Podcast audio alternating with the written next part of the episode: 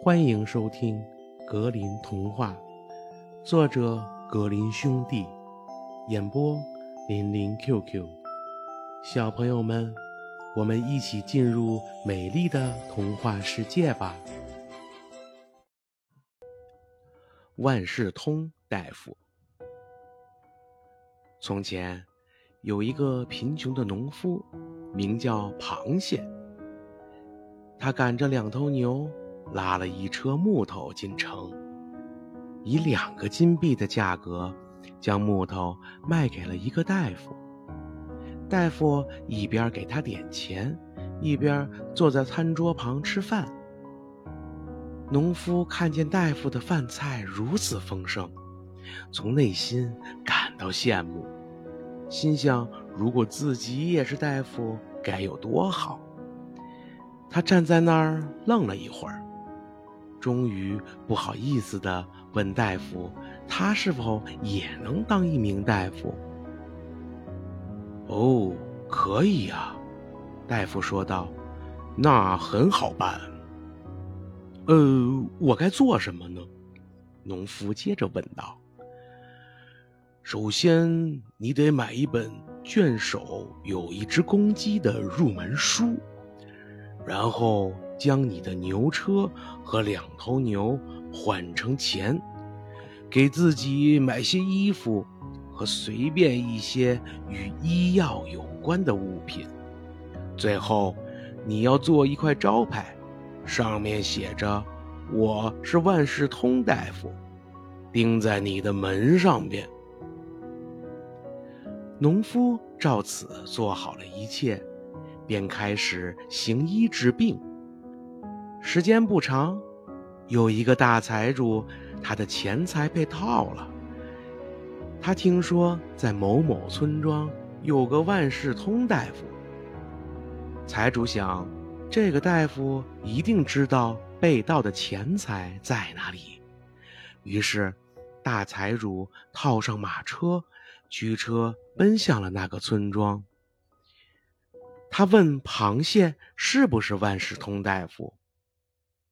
没错，我就是。螃蟹回答道。财主邀请他去把被盗的钱财啊找回来。哦，可以呀，可是我的老婆格里特也必须去。财主同意了，邀请他们二人上了车，一起上路。当他们到了那位大人物的豪宅里时，餐桌已经摆好，螃蟹被邀请入座就餐。好吧，可是我的老婆格里特也得入座呀，他说道。然后和他的老婆一块儿坐在了桌旁。这时，第一个仆人端着一盘精美的菜肴进来。农夫用胳膊肘推了一下他的老婆，说道：“格里特，这个是第一个。”螃蟹的意思是这是第一道菜，然而那个仆人却以为说是这是第一个贼，因为实际上他就是贼，所以这个仆人十分害怕，跟外边的同伙说。大夫全都知道了，我们可要倒霉了。他说：“我就是第一个。”第二个仆人不敢进来了，可是他不得不进来。